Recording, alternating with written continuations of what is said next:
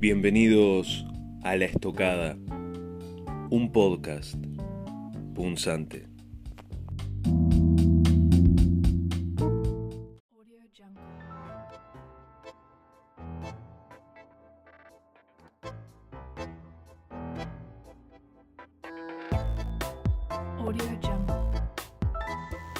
A principios de este mes nos enteramos que la Dirección General de Información e Inteligencia Policial investigaba la colocación de banderas racistas en el balcón de un apartamento ubicado en la calle Gabriel Pereira, del barrio Positos. Una denuncia por incitación al odio inició la investigación por parte del Ministerio del Interior y la misma está en curso según informó Montevideo Noticias y confirmaron fuentes ministeriales al diario El Observador. Las banderas están vinculadas al racismo y a la supremacía blanca, una de ellas es la bandera antigua de Sudáfrica que simboliza el régimen de segregación racial del apartheid. La otra es la bandera oficial de los Estados Confederados de América, conocida como barras y estrellas. Quienes critican su uso, informa el diario El Observador, indican que es un símbolo racista de la opresión y la supremacía blanca, y que representa la guerra para mantener la esclavitud. Según informó el diario El País, el dueño del apartamento fue denunciado por organizaciones sociales por incitación al odio. El 5 de junio, investigadores de la Dirección de Inteligencia realizaron un allanamiento solicitado por la Fiscalía de décimo primer turno. Según fuentes consultadas por el referido diario, los policías encontraron en el apartamento dos armas cortas alemanas de la Segunda Guerra Mundial y la Fiscalía ordenó su incautación para que se les realicen pericias. Los policías también decomisaron las dos banderas. Ambas armas estaban en regla y el hombre denunciado será citado a declarar en la Fiscalía.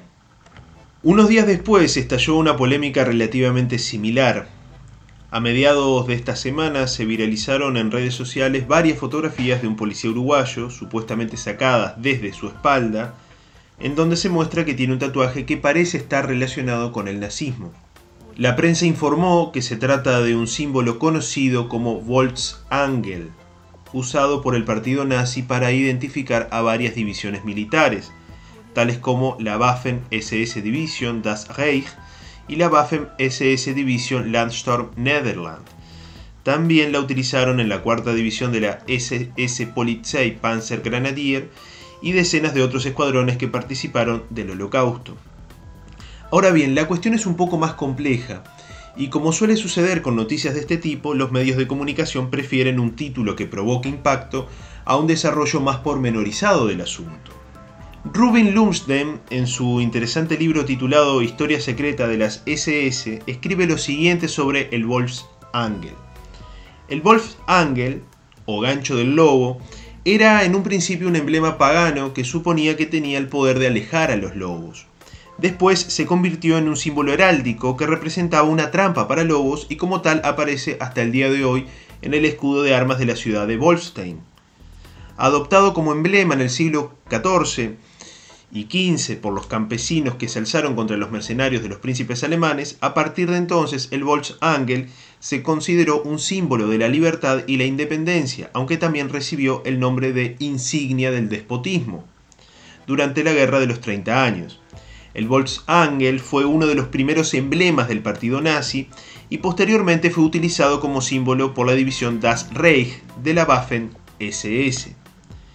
El dirigente del Sindicato de Funcionarios Policiales de Montevideo, el CIFPOM, Ricardo González, dijo en una entrevista en Radio 970 Universal que, abro comillas, hay una explicación, cierro comillas, para el tatuaje, pero rechazó profundizar en el tema porque el equipo jurídico, abro comillas, está trabajando en eso, cierro comillas. Y añadió, para nosotros no es un símbolo nazi, tiene otro significado yo de simbología no conozco mucho, pero hay una explicación que no la tengo en este momento. Ahora bien, es poco probable que el policía que porta ese símbolo sea un admirador del paganismo germano o de la resistencia de los campesinos alemanes en el siglo XV. La explicación más plausible es que el policía en cuestión eh, sea efectivamente un simpatizante o un militante neonazi. No obstante, es necesario comprender que ese símbolo no fue creado por las SS, sino que fue apropiado por ellas y que él mismo hunde sus raíces en lo más profundo de la mitología e historia germanas. Este episodio tuvo repercusiones a nivel político, como era de esperarse. El pasado 15 de junio, las diputadas del Frente Amplio Micaela Melgar, del Espacio 1001, Diana Pérez e Inés Cortés, ambas del MPP, decidieron tomar partido y realizar un pedido de informes al Ministerio del Interior para saber por qué un, un uniformado de las fuerzas del orden tiene y expone un símbolo relacionado con el nazismo y que incluso ha sido adoptado en la actualidad por grupos neonazis como el Batallón Azov, una agrupación paramilitar ucraniana. El texto dice lo siguiente. Señor presidente de la Cámara de Representantes, doctor Ope Pasquet, presente. De mi mayor consideración. De acuerdo a las facultades que nos confiere el artículo 118 de la Constitución, venimos a solicitar que se remita al Ministerio del Interior el presente pedido de informes, a fin que tenga bien informar al respecto a los siguientes asuntos. El artículo 6 del Código de Ética Policial determina que las y los funcionarios policiales ejercerán sus funciones sin discriminación y rechazarán la comisión de actos u omisiones que tengan por objeto o resultado cualquier tipo de discriminación. Asimismo, en Uruguay la incitación al odio, desprecio o violencia hacia determinadas personas es un delito consagrado en el Código Penal. Es ilegal incitar al odio, al desprecio o a cualquier forma de violencia moral o física contra una o más personas en razón del color de su piel, su raza, religión, origen nacional o étnico, orientación sexual o identidad sexual. Hoy, el 15 de junio del 2022, al mediodía, en la zona de la Plaza Independencia, cerca de la calle Florida, fueron tomadas las, fotografías adjuntas, a continuación donde se observa un funcionario policial que ostenta en su nuca un símbolo de odio. Se trata de una representación del símbolo conocido como Volksangel, utilizado por los nazis durante la Segunda Guerra Mundial. Era el emblema de las SS, División Panzer das Reich. Hoy es usado por organizaciones neonazis en todo el mundo. En 2012, la Dirección General de Información e Inteligencia confirmó la existencia de grupos neonazis en el país. En 2017, inteligencia de la policía detectó el funcionamiento de una célula neonazi, luego de que protagonizaran hechos violentos. Con estos antecedentes solicitamos se nos explique 1. Si la persona que aparece en las fotos adjuntas es efectivamente un funcionario policial. 2. Si el Ministerio del Interior tenía información sobre que un funcionario policial portaba y exponía simbología nazi a través de sus tatuajes. 3. Si existen investigaciones abiertas sobre grupos neonazis en Uruguay. 4. Si existen investigaciones sobre grupos neonazis en Uruguay y su relación con el Ministerio del Interior. Escuchemos ahora a la diputada Micaela Melgar. Aparentemente un funcionario policial que tenía eh, tatuajes asociados a la ideología nazi, al neonazismo. Eh, especialmente tenía uno en su nuca este, que hace referencia directa este, a, nuevos grupos nazis eh, que se han identificado en Europa. Y acá en Uruguay, eh, inteligencia eh, ya desde el 2013 tenía identificados grupos en este sentido. Entonces, no, primero que en Uruguay es un delito tener cualquier eh, presentar cualquier simbología de odio, eso en primer lugar, o sea, ya de por sí ninguna persona debería portar ese tipo de tatuajes, y después, especialmente eh, quienes deben protegernos y, cumplir y hacer cumplir las leyes, tienen un código de ética eh, que no deberían incumplir y esto es un flagrante incumplimiento. Y aparte es peligroso, es peligroso eh, que se propague esta ideología y hay que ser muy vigilantes, muy cautelosos y el Ministerio del Interior tiene que investigar y tomar acciones.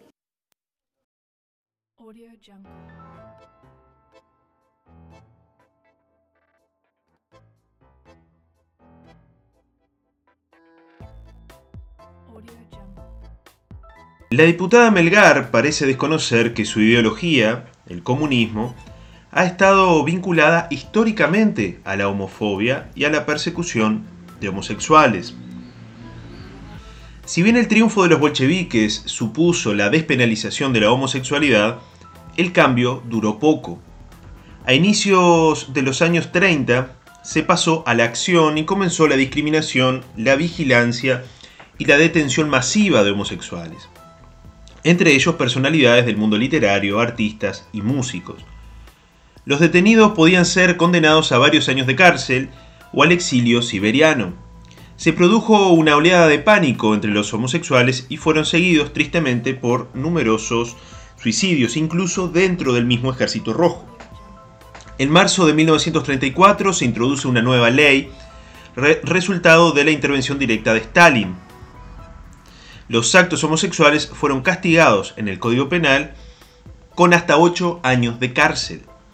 La prensa stalinista emprendió una campaña contra la homosexualidad que calificó de signo de degradación humana.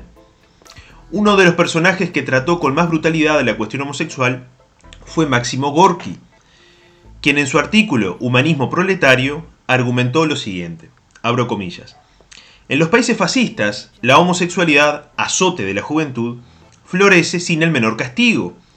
En el país donde el proletariado ha alcanzado el poder social, la homosexualidad ha sido declarada un delito social y es severamente castigada. En Alemania ya existe un lema que dice, erradicando a los homosexuales desaparece el fascismo.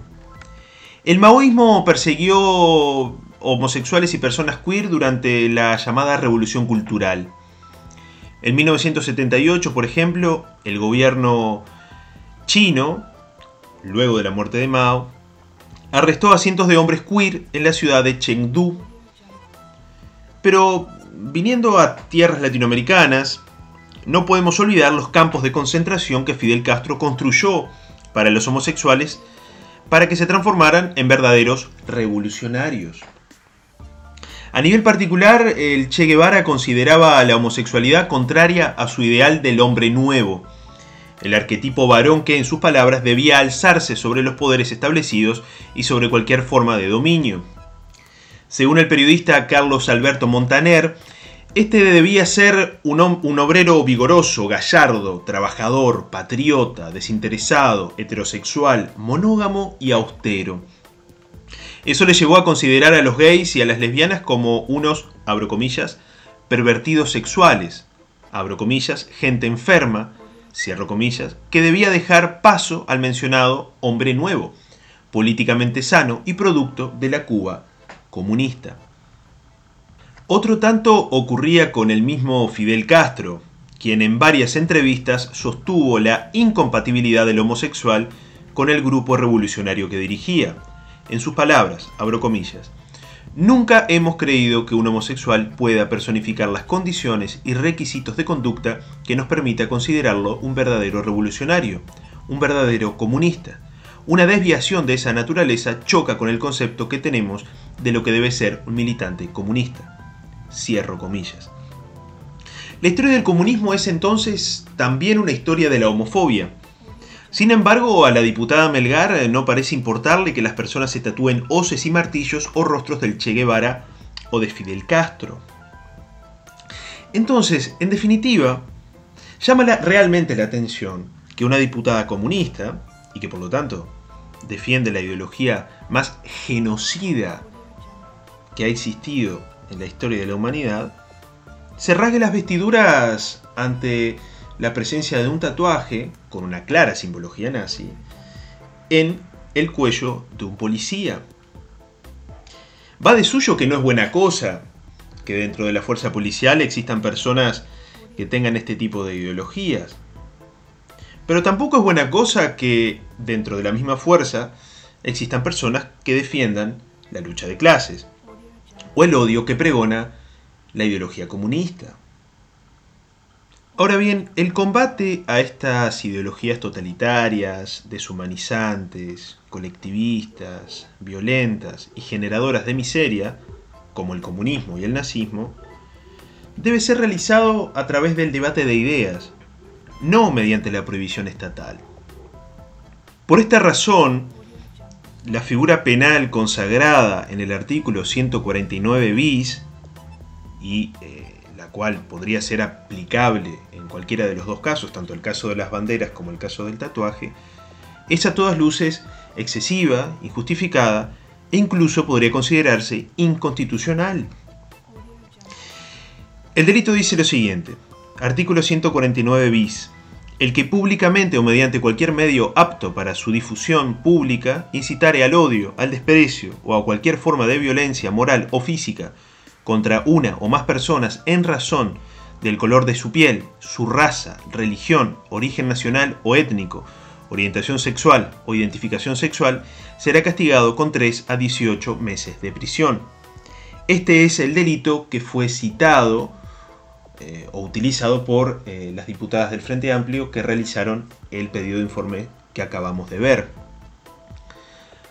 Ahora bien, eh, este delito, vamos a ver un poquito más adelante sus riesgos, pero este delito tiene una larga historia.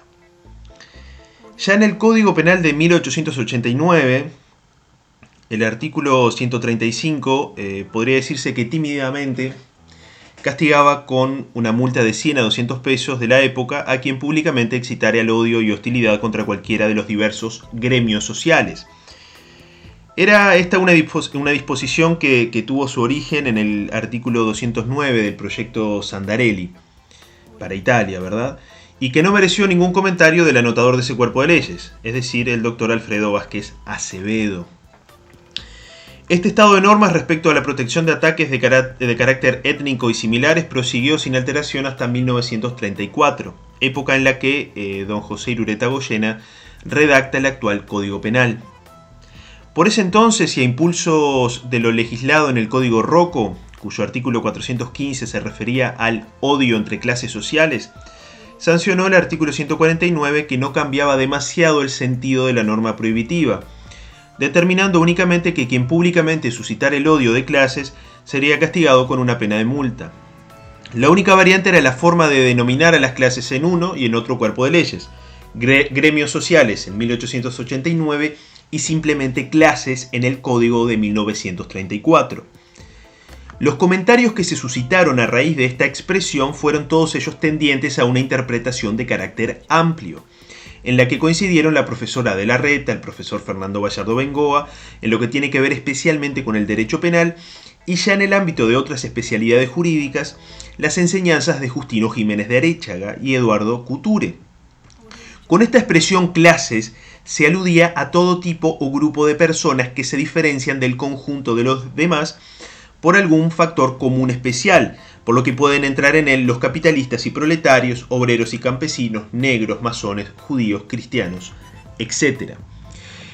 En 1989, y a raíz de algunos atentados antisemitas cometidos sobre lugares de culto judío y hasta leyendas y dibujos ofensivos en el cementerio israelita de La Paz, el entonces senador del Partido Colorado, eh, el doctor Nahum Bergstein, promovió la reforma del artículo 149 del Código Penal, en colaboración con el Ministerio de Educación y Cultura. Esa importante iniciativa se plasmó en la sanción de la ley número 16.048, el 16 de junio de 1989, que en su artículo 2 creó dos nuevos tipos penales, que en definitiva se constituyeron en los actuales artículos 149 bis y 149 ter del Código Penal. La nueva disposición amplió el sujeto pasivo porque en la redacción antigua se comprendía solo un grupo de población y no cualquier grupo de personas. Además, extendía los supuestos de discriminación porque en el texto originario solo se hacía referencia al origen del grupo, a su confesión identificada, en tanto ahora la referencia es más amplia, pues contempla a la raza, el color de piel o el origen étnico, además de la confesión de fe. Finalmente, el desprecio o la amenaza no siempre deberían ser públicas.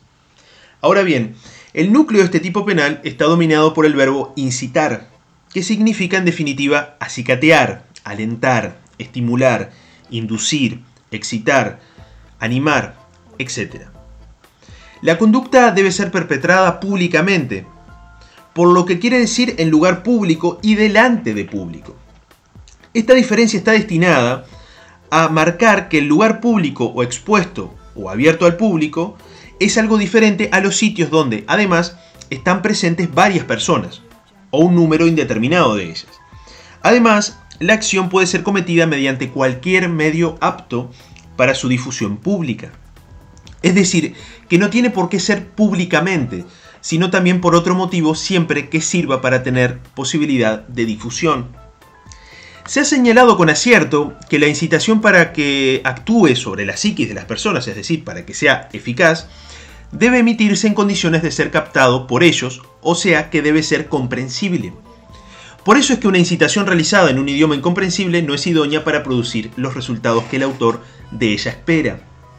Teniendo en cuenta estas líneas interpretativas, estamos en condiciones de sostener que ninguno de los dos casos puede encuadrar en el supuesto del 149 bis del Código Penal. Colgar un par de banderas en un balcón o realizarse un tatuaje con un contenido o una simbología neonazi no es ni por asomo una incitación pública o realizada por medios de acceso público. ¿Qué quiero decir con esto? Eh, poner dos banderas en un balcón no supone ni, por asomo un acto de, de, exposición pública. O por lo menos quizás no podemos entender que esté destinado a incitar el odio en un número indeterminado de personas. Y mucho menos podemos decir que un tatuaje puede estar destinado a ser expuesto al público. ¿Qué quiero decir con esto? Que este tipo de delitos, que no son otra cosa que delitos sin víctima, deben ser interpretados de una manera muy restrictiva. Muy restrictiva, sobre todo a la luz del artículo 10 de la Constitución, que establece el principio de libertad. ¿Qué quiero decir con esto? ¿A quién realmente afecta este tipo de banderas o este tipo de tatuajes? ¿Tenemos acaso un derecho a no ser discriminados?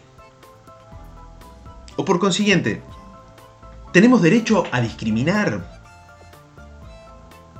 Yo entiendo que las opiniones son propiedad de cada uno. Y al ser propiedad privada, no deben ser interferidas por terceros. Este tipo de, ideologías totalitarias, o este tipo de ideologías que fomentan la discriminación, deben ser combatidas en el terreno de las ideas, en la discusión pública. Pero es mala cosa que el Estado las reprima. Y por varias razones. En primer lugar, como vimos, el 149 bis es un tipo penal muy amplio y da lugar a mucha discreción o una libertad interpretativa que puede transformarse fácilmente en arbitrariedad. Entonces, debemos tener en cuenta que la función del Estado no es castigar opiniones y que el derecho penal no está para castigar opiniones, está para castigar actos que sean dañosos, que lesionen o pongan en riesgo, si se quiere, derechos fundamentales de terceros, como la propiedad, la vida, la libertad, el honor. Pero el derecho penal no está para determinar cuál es el pensamiento correcto y cuál es el pensamiento incorrecto. Si le damos esta función al derecho penal, caeremos fácilmente en una distopía de tipo orwelliano, en donde el doble pensar y el bien pensar son la norma, en donde el Estado está muy preocupado por los crímenes de pensamiento. La opinión nunca puede ser objeto de prohibición estatal. Nunca. Porque la opinión no genera víctimas. Una opinión nunca va a lesionar derechos individuales.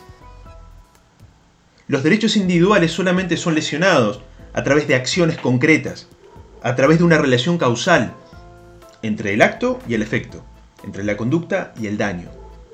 Las palabras no hieren, las palabras no quiebran huesos. Es comprensible el odio, el rechazo, el desprecio hacia opiniones o manifestaciones de tipo racista o discriminatorias en general. Podemos estar de acuerdo en eso. Sobre todo desde las tiendas liberales, en donde se afirma la igual distribución de la dignidad humana, la discriminación es algo antimoral, antiético, inmoral. Pero debemos tener en cuenta que no podemos, por más que nos ofenda o nos parezca censurable una determinada opinión, no estamos en condiciones de exigirle al Estado que utilice su monopolio de la violencia física para castigar a alguien que omite una opinión que no nos gusta. El hecho de que esa opinión esté arropada o presentada bajo la modalidad de incitación tampoco es un argumento suficiente. Por una cuestión muy sencilla. Si alguien tiene intenciones de incitar, es porque hay personas que quieren ser incitadas. ¿Qué quiero decir con esto? Con las ideas sucede lo mismo que con, por ejemplo, las drogas. Existe un mercado de ideas. Hay ideas que son demandadas y si son demandadas van a haber oferentes de esas ideas. Si el Estado interviene y prohíbe la circulación de determinadas ideas, se formará una especie de mercado negro de ideas. Entonces, estas expresiones, estas manifestaciones comenzarán a circular de manera clandestina, al igual de lo que sucede con las drogas o cualquier otro tipo de bien de consumo que sea demandado y que el Estado prohíba su producción y distribución.